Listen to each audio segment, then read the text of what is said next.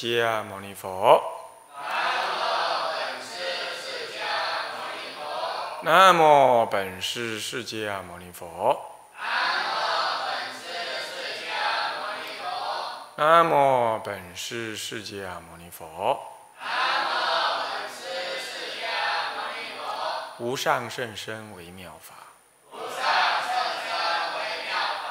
百千万劫难遭遇。我今见闻得受持。我今见闻得受持愿解如来真实义。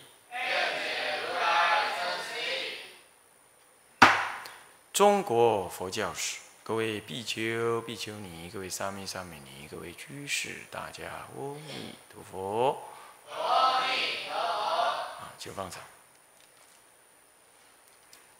我们呃，现在呢上到这个教材课这个课本的一第一百二十五页，也就是第十二章北宋啊，北宋迎接着的是啊，承续的是五代啊的哎佛法。那么我们知道呢，这短短的五十多年的这个五代十国啊，哎。其实呢，还面临了一次，啊，这个三武一宗当中最后的什么周世宗，最后周世宗的一个灭佛的动作。那么，因此迎接而来的，是主要是以这个啊，已经在晚唐跟五代之间呢，所谓一花开五叶的禅宗最兴盛的时代呢。也就是在北宋了。那么其他各宗呢？我说过了，自从会昌法难，然后再经由这个周世宗，那么我们可以看到，本来佛教在，哎，这个会昌法难之后，重要的典籍都已经毁失了。那么少部分有因缘的，像天台有因缘呢，啊，在五代的时候，在呃这个吴越啊。这个吴越国能够有机会呢去迎回，但是那局限于南方，在北方呢又经由了这个周世宗的灭法，所以经典全部的大部分的重要论点，也就是所谓啊这个各宗派呢在盛唐、中唐成立的各宗派啊的重要论点呢，都受到了波及毁失。那因此，到了北宋，那么各宗，尤其是教下的各宗，我们讲教就是天台、显首、啊唯识，什么啊，乃至哪怕是声闻的巨蛇啊，还有这个色大乘论、呃色论宗等，像这一类的，哈的陈时中哈等这一类的注重教典。那么密宗尤其也是，它需要法本来给予指导的，通通呢显得恢复的很不容易，因为它需要教典来彰显本宗的教法，也需要呢一代一代师资的相承，这些都透过呃这个都是因由这个呃法难而受到很大的伤害，那唯独那个不欲立文字的这个禅宗。以及呢，这个呃，进度中呢是比较不需要文字来给予导引，它重点在信心跟愿心这两个派别呢，那么就特别的兴盛。那再加上呢，这个佛教在唐末五代之后啊，这个整个社会的重要政治的这个。呃，核心呢是由所谓的贵族、家族、门阀这种所谓的所谓的什么呢？叫做就是政治精英家族啊，转入到了真正落实为以科举取材的这样子的民间来，也就政治精英开始已经是由这个民间的什么呢？儒学的这个。这个学者啊，开始透过公平的啊这个科举制度来举才，因此整个民间呢，就当然就更兴起的一种学习儒教的风气。学习儒教的风气，这也就是为什么在儒家呢会在会在宋朝的时候足以跟佛教抗衡的重要原因。啊，从来呢就是道教在抗衡，跟佛教抗衡。啊，从呃南北朝时期佛教传入的呃这个汉东汉末年，一路一直到这个这个这个五代之前呢。会商法难之前，包括会商法难，通通都是道教来，嗯，来跟佛教对立，甚至可以说四次的法难，前三次通通也都是道教主要发起的，因为他身为一个重要的，他也是这一一个一个一个一个模仿佛教教团的一个中国本土的一个宗教，可以这么讲，但是他成立的比佛教还慢很多啊。是这样以外，那到了宋朝的时候呢，他结果又被怎么样？道教又被惨又被惨兮兮的毁了好几次。为什么呢？因为他大量的怎么样伪造道教经典啊，通通拿那个佛教经典去伪造。啊，然后呢，在瞎掰胡编一堆一堆什么《画胡经》啦，啊，什么八十一图啦这一类的，结果跟人家辩论，跟佛教的呃少林寺的那个主位几位义学大德辩论呢，就在皇帝面前当场辩输了。然后呢，这个到时候我们会读到，结果他这也被毁了。然而儒家不同，儒家呢，本来他是被掌握在。他他是透过政治的因缘，被重要的政治资源掌握在重要的这个门阀当中，而门阀终究是它有自闭性。门阀有点像什么呢？有点像我们现在想的地方地方庄脚、地方派系这样子的，是它掌握在那里，所以它终究还不是普遍于民间。所以民间虽然读书，可是经由科举考试能够被拔擢的人才呢，不是顶尖的。不是社会中，不是那个政治当中最顶尖的人。然而，当晚唐宋呃晚唐五代之后呢，不一样了，开始重要顶尖的人物，通通会从民间出来，所以布衣宰相就变成有可能。那这种情况，你就可想而知，布衣都可以变宰相，凭的就是什么？就是你儒家当中的齐修身、齐家治国的学问文章、道德修养嘛，他就是这个。因此，整个民间就风起云涌的，有各种学院的出现。宋朝就有各种学院啊！你们以前读，呃，读那个历史的时候，你们就知道宋朝有各各种学院啊。那么宋朝又出了几位大的儒者，你看唐朝就不会出现了，对不对？那么哪怕在五代也不出现了，就在宋朝。所以你可那么宋朝就奠定了这个基础之后，从之后开始可以这么讲。儒教，或者是儒家，普普遍的、全面的掌有了政治资源了，掌有了政治资源，一直到今天，一直到今天。今天你看看教育的准则，教育学生该教该学什么，基本上还是都掌握在儒家人的手里的。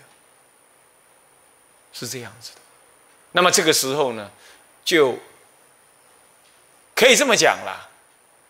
就于就一个思想教育的平等来说呢，中国已经失去了，在某种程度上已经，其实在这之前，其实基本就已经霸卓百家、独尊儒术的时候，中国的思想教育已经偏，已经已经偏于一边了，就偏于儒家这一边了。到了宋朝的时候，当然就更全面的怎么样？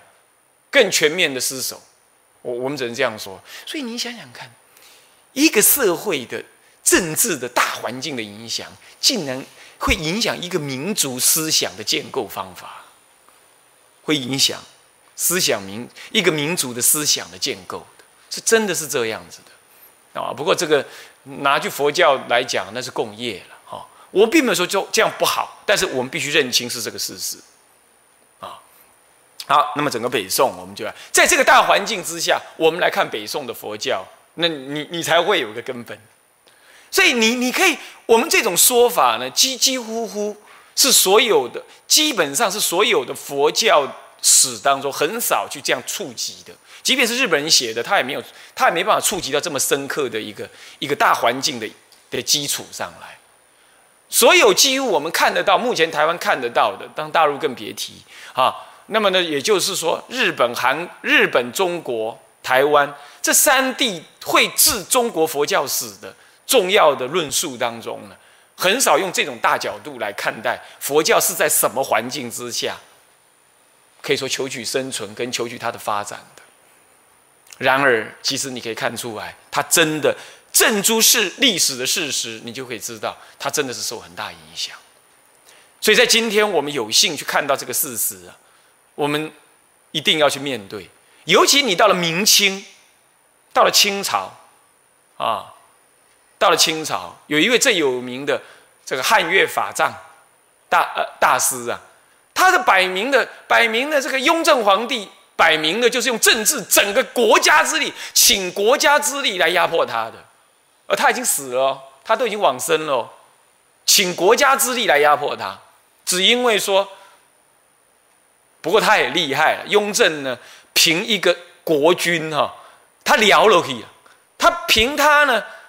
他真正深入到了所谓的禅宗思想的斗争当中来啊，他到这这种程度，然后呢，他看了不爽快，他违违背他的认知，他在禅宗上的认知呢，他就请国家之力来毁，要毁这个法藏的系统，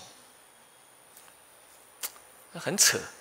我我也因为这样，我去查了一下我出家的这个这个什么法脉，这一查查的结果，我就是法藏的法脉。这真的真的很扯，那是讲就是汉乐法藏的法脉啊，这个还查得到，竟然还查得到，他就是偏出的一个，是这样啊。那并不是因为这样我特别同情他，不是这个意思。我说你可以看出来这个样，所以你看一个外族，他都可以以儒家为本，然后呢用所谓的。我也能够跟你讨论佛法这种方式，然后进入到你佛法争思想争论的核心，然后最后呢，动用什么？动用他最高国家行政权，来对某一个单一思佛教思想跟教派进行整肃。清朝是这样，那这个根本其来有自。我告诉诸位。正在做这个动作的时候呢，对于当朝的儒家的人呢，是大快儒家之心。那同样道理，我们往回往前看，五代时五代的周世宗，在历史上，周世宗只干了六年皇帝而已啊。那么呢，他进行所谓的灭佛最严厉的那一年的隔年，他就死了。在佛教来看，他是一个简直就是没道理的人。可是。就儒家的儒家的哲学跟儒家的历史观来说，给周世宗是很高的什么政治上的成就的评价的。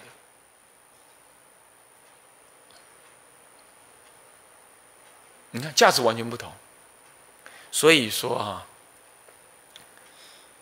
佛教有必要在未来的世纪当中，再努力的让世人了解。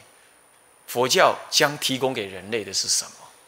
而佛教也有必要内部有足够的机制来避免它内部的腐败。其实我并没有一我我的语言当中跟我的思想当中，我并不是要传递告诉你说，尤其是周世宗，周世宗的所谓灭佛，在很多种意义上面呢，我们现在讲回那个五代的周世宗啊，最后一位灭佛者，在很多个意义上面，他确实会被当时的儒家的人所同情。为什么？因为那时候佛教确实在某个意义上面真的是腐败到不行，而且到了宋朝的时候，宋元明通通有所谓的宗教暴徒来反对政权的这种阴影，而这些宗教暴徒没有一个有例外，通通会假借佛教的教理。你看，连道教他都假借佛教的道理了、教理了，好好好。那你说这些这些没有本的那些那些乡野的宗教，啊，那些民俗信仰，他怎么可能不借用佛教这最大一个宗教的牌子来用呢？是不是？所以说，佛教本身的庞大，以及佛教本身对于它周边滥用、借用他自己的宗教教义而进行所谓的哦呃这附佛外道的什么呢？政治暴动集团呢？如果佛教本身不能够在嗯，任何一个时代，当机立断的跟他划清界限，而且让人民能够理解的话，那么类似像周世宗这种所谓的灭佛呢，在未来可能不至于真正用这种方式发生。然而，佛教的某一些应有的宗教权益会被削弱，可能不可避免。我们从历史上就可以看得出来，真的是这样。为什么你内部不能自清？让太多的恶人呢躲入了佛教里头来，所行所事呢，呃，都是非法非律之事。而你佛教本身似乎若无其事，而不给予什么，不给予只不给予划清界限，甚至于无法自清。当你失去了这种自清的力量的时候，恶人看在眼里，那会觉得那那样更好。既然造恶的人这样造恶，你佛教都可以不用讲话，那我下我要跟进来。曾经啊，啊，现在今天他已经大部分离开了，他的教徒大部分离开了，但是仍然有啊，什么海什么上师的。曾经呢，他旁边的人问他说：“啊，请问，呃，您怎么要呃借用佛教呢？你可以自己主派出来来吸引教徒啊。”他就跟他旁边人这样讲：“佛教大，啊，好混啊，这个牌子好用啊。”意思就是说佛教。两个事情，第一，佛教反正那么温和嘛，那对于这个附佛外道也无无可奈何。再来，佛教徒特别好骗，还有佛教的思想观念深入民心，人人民的心里头去。我只要稍微假借一下，我就可以吸引一堆什么呢？类佛教徒。诸位，所以长期以来，历朝以来一直都有这种问题。所以你难怪以儒家思想为根本的政治集团。他一直害怕，他一直害怕，为什么？因为他会产生一种反动的力量，或者经济的逆向力量，然后再来宗宗教是一种人心人心的主要领导者嘛，对不对？那这种领导呢，就会跟政府的所谓民心的控制跟领导呢，相互怎么样？相互对抗。所以从古以来啊，这为政者这最大心中的痛。跟难受就是老是有人要跟他分在政控制人民的这件事情上呢，会跟他分一杯羹，那就是宗教。那在中国主要的就是佛教，在西方就是天主教、基督教。你要知道，研究西方中古史一直到近代史的人，他们每个人都了解，几几乎乎就是一场，就是一场教宗教的什么宗教的政治史。宗教的斗争史，在西方，西方的主要政治几乎都是以宗教为核心的，你很难想象哦。这样子理解了吧？好，我想有这种理解，我们往后一路看下去，从宋朝以后开宗明义的，都离不开这个情况。千多年，千多年，啊，千多年。所以这种性格，佛教的今天这样子的这个性格呢，受到很大的影响啊。所以说，不是你想象中佛陀时代那个那样子的状态啊。好，我们来看看北宋的佛教。首先谈到了复兴佛教的政策，那么就讲到了谁呢？讲到了宋朝的出现。宋朝的出现，事实上是这个归德军节度使赵匡胤啊，他受到这个北周的上任。节度使是什么东东啊？节度使就是一个差不多几个县合起来哈，差不多几个县那么大合起来的一个军，一个一个地区当中统管这个地区的一个军阀，或者说军事将领。他呢不但管军，也管粮，也管经济，甚至某种程度也管了法律，但主要是管经济。但是最后他也会管法律，也会管到法律去。那么，所以他基本上节度使，你可以把它想象，就是那个几个县合起来的什么军区司令嘛，你可以这么讲啊，哦，你大概就可以这样说。而他足以什么？他足以管当地的经济，掌那个地区的主要经济命脉，是这样。他是这样子的一个军，主要是一个军队的首脑啊。那么这位是赵匡胤，那么强大起来之后呢，威胁到已经整个的。威胁到北周，北周为了活命啊，事实上就是用一个善善让的态度呢，就做一个政权的和平转换，枪杆子架在脖子上，然后叫他和平转换，然后就建立了什么呢？建立了宋朝。从今而后，大概是一，大概是九九五五年建立帝国，九六呃西元九六零年，也就第十世纪的六月呢，那么这什么？就是真正建国号叫宋。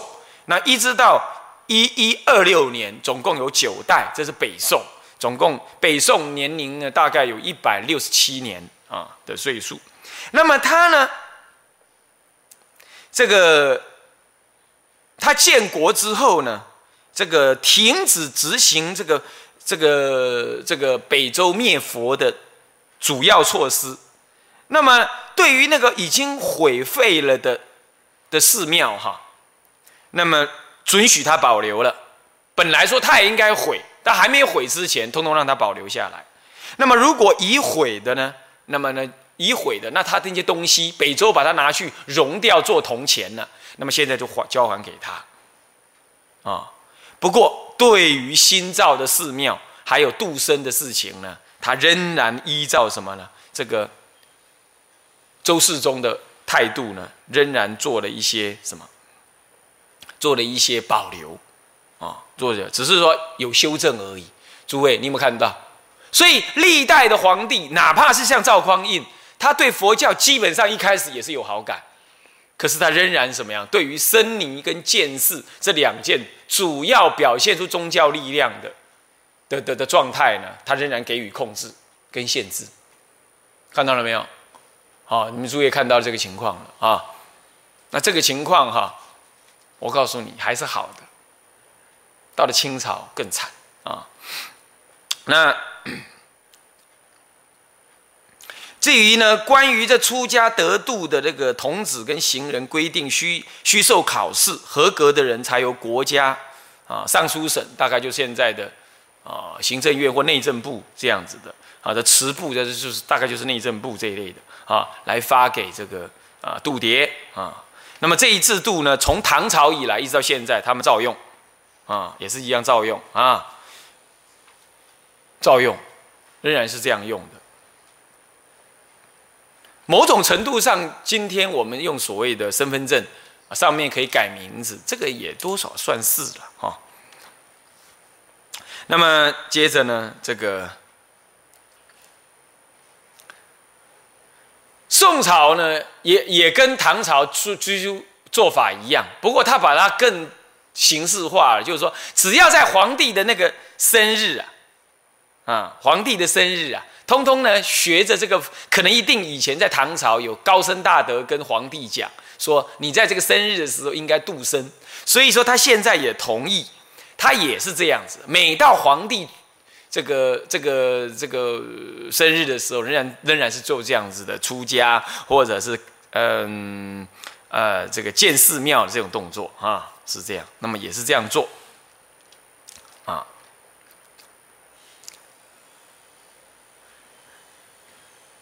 那更有意思的是怎么样？他在这里头做了一个以前也有一点儿做，但他现在又把它更形式化，那就在你这个。生日的前后啊，他不但度生，他还进行了一个所谓招考天下的出家人呢，然后呢，来来作为所谓的状元考试之类的。那么，如果你考上的，直接在那个皇帝殿上面考，就到中央级那里去考试。那考试如果嗯，这个这个这个这个这个考了成绩很好，那么就由国家呢发给什么呢？发给这个奖状。啊，那么你就第几级的这个这个这个出家人，曾经在什么时候呢？考试呃，那么殿试及格，那么这样，然后这样，他用这种方法来诱使宋朝的出家人呢，努力的读书哈哈，是这样。不过人家他不叫读读世俗书，他叫他读那个佛教的书，哈，是这个做法。那么这个倒是难得了哈，这样做也无所谓了啊，可以，总比你现在的出家人跑去读那世俗书来的好些吧啊。那然后再来呢，嗯，他也就在那个太祖就赵匡胤本身，他也继续的雕刻大藏大藏经啊，雕了十二年才完成啊，还还有呢雕。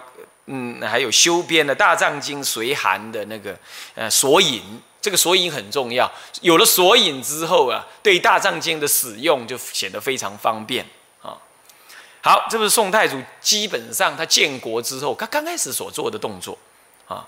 那么宋代要看看这个宋代的皇皇这个朝廷啊，对于这个呃佛教的基本态度是什么呢？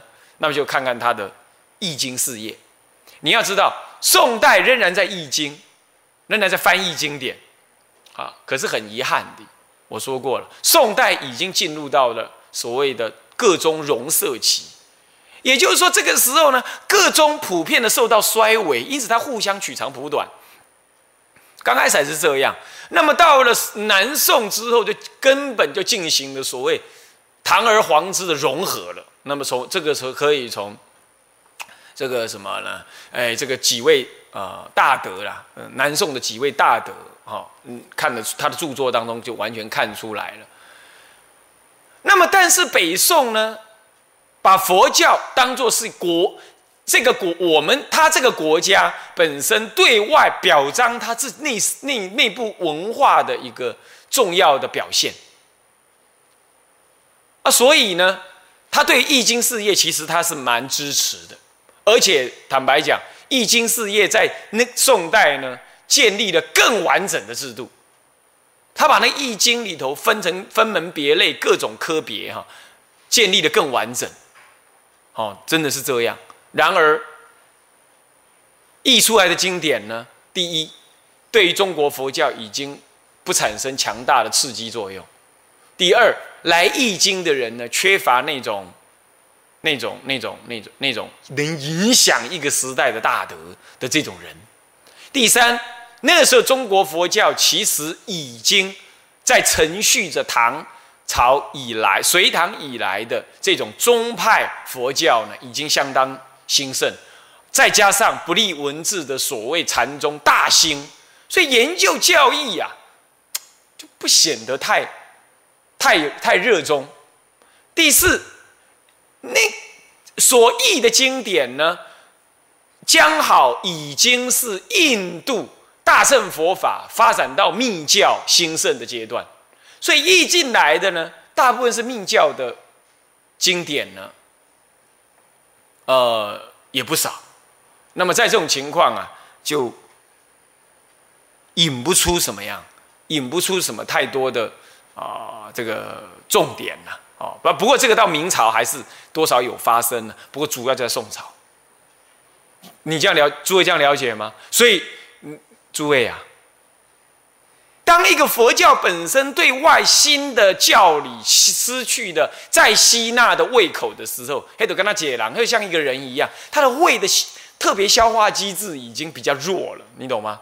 他弱了，爱德吃他原来的就已经快快吃不完了，所以这个时候呢。产生新的机制，产生新的反省的力量呢？不大，不大。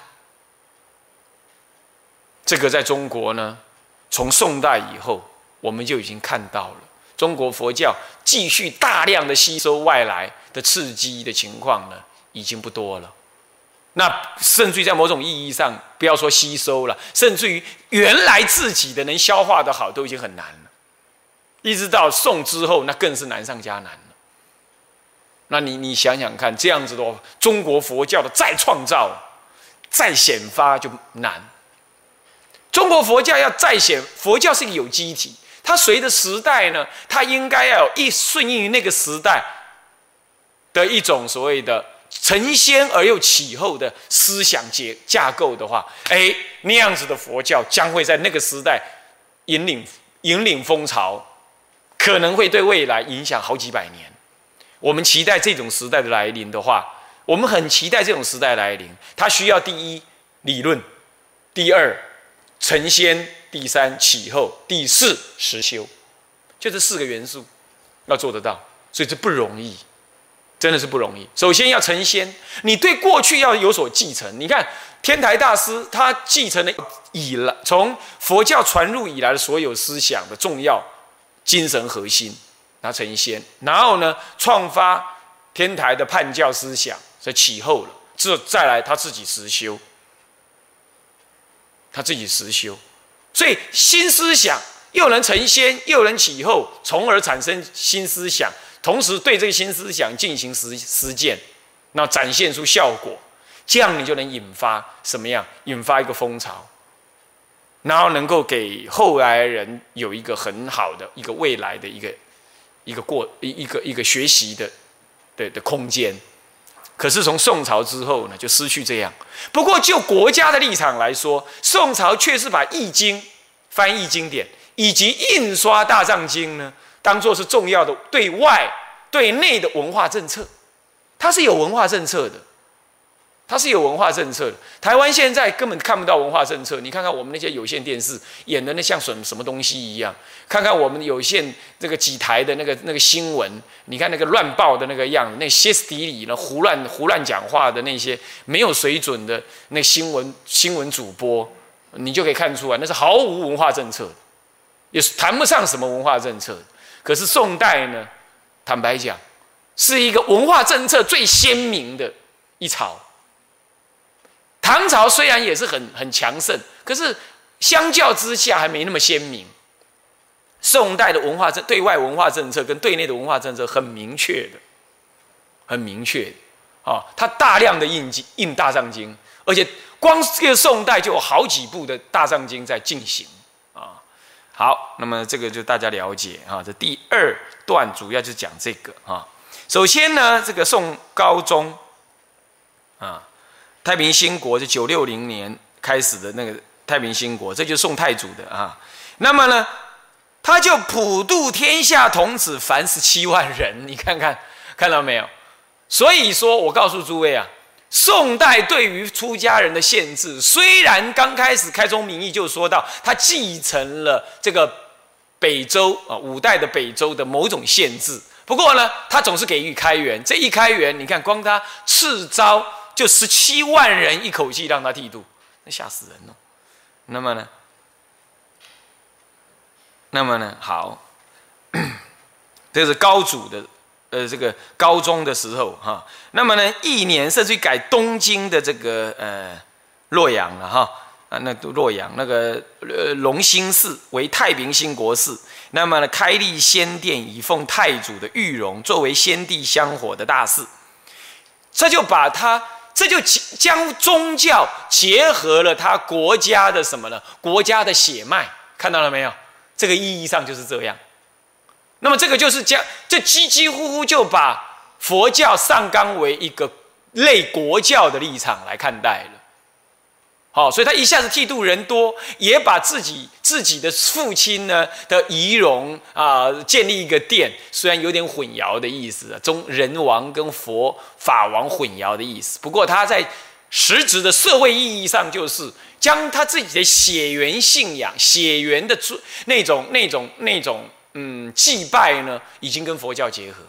这里头无形间也将佛教提振了他这个国家政治上的地位。提一个很高，诸位这样懂吗？所以宋代是在这样子的标准之下，他的佛教的发展是在这样的基础之下的，你应该要先了解。所以情况是比我们这个时候好太多啊。那么，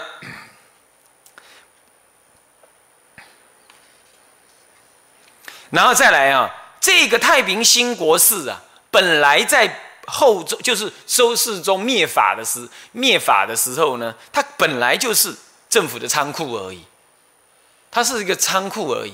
然而今天由国家之力把它恢复起来，这代表了什么？代表了平反嘛？代表了否定前朝的这个灭法的动作了嘛？是不是这样子啊？所以从这个动作做起来之后，你就可以看出来，佛教马上就咸鱼翻身，这个意义上表现的是不同的。那么第二位太宗哈，太宗的时代啊啊，他甚至于为了表彰他的一个文化政策啊，他甚至于出钱哦，由国家出钱，根本就派人到西域去取经。西域去取经，啊，这刚开始是由由什么样子呢？呃，这个游人有出家人呢，来到了呃，回来了之后呢，去跟皇帝谏言呐，啊，皇帝谏言。那也有呢，这个是皇帝谏言之后，皇帝个人感觉是怎么样？他的想法很简单，我宋朝大帝国，我也要表现出泱泱大度的样子，我必我也要让周边的国家知道呢，我的国力强盛跟文化强盛，所以来，我用国家的力量呢，直接用外交的手法呢。沿路我就怎么样宣去去去去，去给予这个这个打点，啊打点说我现在要派人到哪里去取经哈，沿路你得要好好照顾我的出家人，是这样，那好让我去取经回来，这代表两个意义，第一，我我要求我周边的小国呢给予方便，他不敢不做，这表达了我什么？这个宋朝皇帝的天威啊，这第一个动作。第二个动作呢？你看，我有办法派人出去到那边，我想得到，我也做得到，而且我愿意做，代表了我文化的什么高盛啊？我能够再吸收外来文化。这第二是这样。那么第三呢？从中去学习了。周边小国的文字跟他们的文化给予控制，给予监督，他是这样想法的。你看看，这个时候他已经把国家的所谓国际国际思维啊，国际的关系的国际国国际关系，或者是对外关系的思维呢，结合宗教的这种方式来操作了。这样诸位了解吗？好。然后呢，就这样子呢，派人呢到这个啊中印度啦啊这个去。那么接着呢，他还引了什么？引了中印度的法天三藏等人呢，来回到了中国来呢啊，来翻译啊，来翻译各种翻译各种经典啊，是这样。然后宋代呢，还更有一个重要的，就关于翻翻译经典呢，他这个太宗的时候啊，宋太宗啊，这是第二宗，第二代第二代皇帝哈。那么呢，甚至于诏令这个宗室啊，那个镇守军呢，在东京太平兴国寺的西边建立易经院啊，院的中央为易经，那个院子的中央为易经堂啊，东厢为润文堂，西厢为正义堂，这样完成了一个基本。的易经院的一个结构，那么就召集外国的沙门，包括像天席斋、呃天先天天习斋等这个外国的沙门来到中国，啊，就是法贤了啊，后来叫法贤的。那么来到中国呢，来翻译什么？呃，翻译经典。那么由国家的力量来给予支持，这个国家级的翻译。国家级的翻译啊，国家级的这种翻译翻译事业来进行。换句话说，这里讲到了，自从唐德宗以来，已经被中断了两百多年的用国家力量来给予翻译的这种事业呢，你看看，就在宋代给予完成。所以你可见，宋朝当时它内部的文化概念里头，它有个很强势的动机，它要建立一个文化大国。所以我刚不是说过，我之前不是说过。宋代是一个文字很盛的一个国家，是这样子的。好，那么这这从他这个手笔上来看，你就看出来，一直到后来呢，北宋的末年哦，那个这个易经，这个所谓的易经院呢，已经名存实亡了。他国家还是要每年拨钱下来要翻译东西。到后来是易经院自己呢，自己上奏说啊，算了啦，把我关门好了，是这样，他才关门的。不然的话，宋代北宋整个近百百多年来啊，他一直在支持的这个易经的事业，易经的事业。所以说实在话，到宋朝呢，它的文化事业跟佛教的这个互相的关系是很深的啊，很深。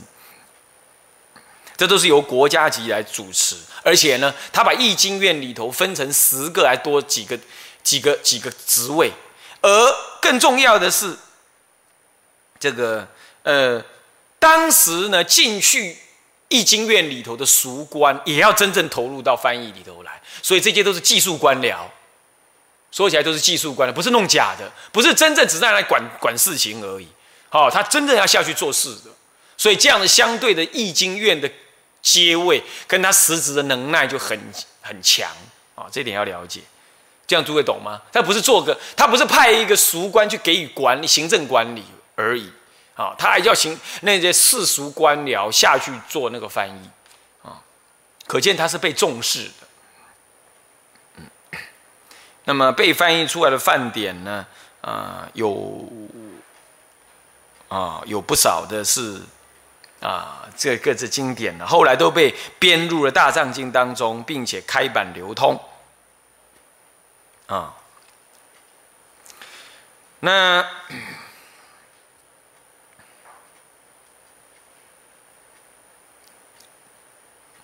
这个到了宋代《易经》的时代啊，啊，到一百二十八页，我们来看一下，自从太宗跟真宗时代，继续到仁宗之世啊，这个这么这么一段时间。翻译的呃经典呢，他把它集合起来，做成一个《大众降伏法宝录》，也就是所谓的新译经典。我宋代新译经典的一个当时的一段目录。那慢慢的呢，又过了几年之后啊，那么又过了差不多十几二十年，十几年啊，差不多过了又过了这个嗯十七年了啊。那么呢？啊，二十几年了哦，那么呢，又怎么样？又又再做一次，那么这叫做《景佑新修法宝录》。接着还有所谓《天竺智源》，呃，这个《新易经音译》等这词书，尤其是有一本叫做《天竺智源》的，这根本就是把梵字作为一个研究的词书整理出来。那像这样子呢？都是当时很重要的文化事业的，哦，在那个时代是很很很难得很难得的，啊。那最后在天圣五年（一零二七年）有个《天圣四教总录》三卷，这里就包含了唐朝的开元录啦、贞元录以及宋代新译录的经典的《钦定大藏经总目录》等，通通啊这些的哈。那么这个你就可以看出来，宋代在经典目录上面的整理，因为它增加了很多，它也对过去做了整理，所以词书经典的翻译以及所谓的经典目录书的出现呢，这都是宋代对佛教很重要的一个一个国家级事业，国家级的事业。啊那所以说，宋代易经院的翻译事业极具规模。从印度或西域带来的范本，范范本来华的僧人有八十多人，去印度求取到范本者有一百三十八人。这么多人在易经院道场啊，诶，参与这个比授或者论文工作的范学生人呢，就达到了七十九人。新译出的经典呢，总共有六百卷之多。在此国库。公费充分的支持下所办的这个组织完备的译业，其范文的原本呢，大部分都是密教的经典，也就是印度佛教接近终局之事的经卷；有的则是以前已经有翻的重译或者拾遗或者补足。所以，对下面有一句话，日本人学者认为，对革新中国佛教而言几乎没有影响，实在很可惜。有没有看到？有没有看到？有没有看到这个事情，对不对？诸位啊，其实不是这么单纯。我刚刚已经讲了嘛，主要就是当时来的，你看看来的那个印度西方来的印度来的，既然有七十多人，然而在历史当中赫赫有名，表现出他的道德修持强盛并不多，这第一。第二，这个我们那时候去的也一百多人回来。但是呢，没有轰轰烈烈的感觉。为什么呢？因为国家之力早在西跟西域这个通透的这条路早就已经通了，是这样，所以说也没办法产生大的影响。再就是我刚刚讲那几个理由啊，接下来就是应经院的事业了啊。这应经院，你你有翻译，那就要流通啊，不然翻译要干什么？所以当然接着就会有应经啊，应经的事业了啊。那应经事业早先呢，在中国呢，在印度当然是口传口啦。好，慢慢的佛入灭后的稍四五百年才开始，所以西元纪元前后才开始有文字的记载。那么到了中国传入佛典的时候，刚刚好就是西方。印度已经用文字来记记录经典了，那么这个时候中国是用卷的，啊，来，呃，来这么做的，哈，来这么做了，啊，所以在盛唐开元时代被整顿为钦定的大藏经有五千零四十八卷的庞大的卷字啊，那么，那么要写这样的经，乃至于要运用这样的经啊，都是不容易，因为都是手抄。都是有手抄，哦，所以说这个要做这样子的经典的这个流通啊，都是要国家的力量哦，才能够流通的起来。可是呢，到了宋代就不同，宋代一方面出家人多，二方面译的经典也多，那么再加上呢，这个皇帝啊又进行殿试啊，也主张出家人多学习呀，在这种情况呢，所以写。要要把经典大量的流通，他开始发展出一种新的方法，也就是将经典用木雕的。到今天，大陆南京那个什么金陵印经院还是有木雕，我都去参观过。木雕成板，然后呢就把那个纸啊倒过来，好，那当然先涂上那个料，然后打打打打打，哎，字就翻出来了，哎，就就快多了吧。是不是雕这么一次就可以一一路一直做了嘛？好，这个时候开始就木雕版的大量的出现了所谓的大藏经出现了，这也是宋代可以说是划时代的新的做法，就是所谓木板印刷木板印刷啊，所以说到了西历的十世纪，北宋之际便完成了大藏经的这个出版，这就是。呃，这就是宋新式的宋版印刷了啊，嗯。那么宋太祖在开宝四年呢，派遣高品的张崇信呢，往益州雕刻这大藏经啊，啊是这样。那么前后用十二年的时间啊，才完成啊，才完成。那这个当然是将过去的，还有他当时所能译出来的啊，通通把它啊流通。啊，那么呢，值得一提的就是，我们说太平兴国寺的西边有了易经院，对不对？他现在易经院完毕了之后，他还有一个什么应经院，在都在西边。最后把应经院跟易经院呢相结合，那就叫做传法院。所以你有没有注意到，他是一贯作业的翻译加印经流通出去。他真的是一贯作业，而且呢，他印的经典呢还往外送，而且啊送到全国各地的大寺庙，呃，国家级的寺庙去以外，还送到海外去，来什么宣扬国威，懂我意思吗？就这么回事，就是宣扬国威用的。所以他是他是一贯的有一个文化政策的，他就是把这个佛教的这这样子的运作呢，当做是他佛教政策的重要政。重要政策，这样各位了解了没有？你看看，你得要看我中文汉文所编纂出来的重要的大藏经，这表现出我这个国家的文化水平到什么程度。而当时西方的所有国家，包括韩国当时的高丽啊，还有日本，通通是受中国的佛教影响。就宗教面来说，所以说宗教几乎是当时国际上的重，几乎是。重要的什么呢？呃呃，共同宗教。那因此，我给全当时的周边重要国家，呃呃呃呃，这个所谓的佛教藏经啊，对方没有理由反对，因为是同一种信仰。这样诸位了解吗？那所以说，这就这就是他北宋时代啊，他做了这样子的一个动作。那这是很难得的了哈，这是很难得的事情。那么在太平，呃，太平兴国寺的应经院，不仅将蜀地，也就是当时的第一次雕版的那个经版呢，这个印经印成册而流通啊，同时在内侍省的支持之下呀，也将这个真元录的续藏经，还有宋代新译的经典呢，继续的开版印刷。到了这个圣宋神宗这个熙宁四年的时候，因为国库。这个穷困呢，应经院才终止，并且将这个版呢，就送到了开封府的下，呃，府下的这个显圣寺的圣这受圣禅寺，交给三个僧人来保管啊，是这样。所以到了这个第一百三十页，他底下讲到，他把这个大藏经啊送到邻近的佛教关系国家啊，都送过去了。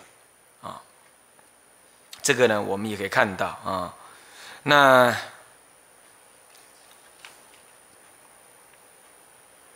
接着呢，下面一段呢，他甚至于进入了南宋。下面一段谈到的就是南宋的部分。南宋呢，其实继续进行所谓的大藏经的那个雕刻啊啊，这里头就出现了又有好几部大藏经呢，继续在这个南宋的这国家支持之下，乃至于民间。啊，进行了雕刻，比如说有一个思西藏，啊，那么还甚至于还有分呃前思西藏跟后思西藏这样的差别啊。那还有更重要就是所谓的呃高丽藏，当时北宋所刻的这个藏经啊，次版的这大藏经啊。他不是说送到周边国家去吗？这里头就曾经送到高丽国去。啊，高丽国呢，这一看呢，哇，人家的大宋帝国这送来这种藏经啊，这个嗯，感很很受到震撼。那个时候呢，啊，这是另外的，属于韩国史的部分哈。我曾经读过，那韩国当时啊，当时高丽呀，高丽、百济、朝，那还有什么？还有另外一个什么啊？朝鲜是不是啊？呃呃，新罗、新罗、百济、高丽，那高丽呢，自认为是韩国的的的的的的的所谓的主要政权、正统政权，那他就内部里头就形成了一个说法，就是说，我们一定要赶快在也要雕雕雕大藏经呢，来保佑我的国家，好好让我的国家能够早日统一。这韩国哈，这这个国家真的很很怪异。他从那个时代就是韩统一，韩到现在还在那分南北韩，是这样子。然后呢，那小小的一个半岛啊，要统一还真难呢。啊，那么那么还真雕了，那就是所谓的高丽藏。而我们今天的所谓大阵仗啊，又跟高丽藏有关系。那个是日本人拿高丽藏来再给给予什么修正增减的。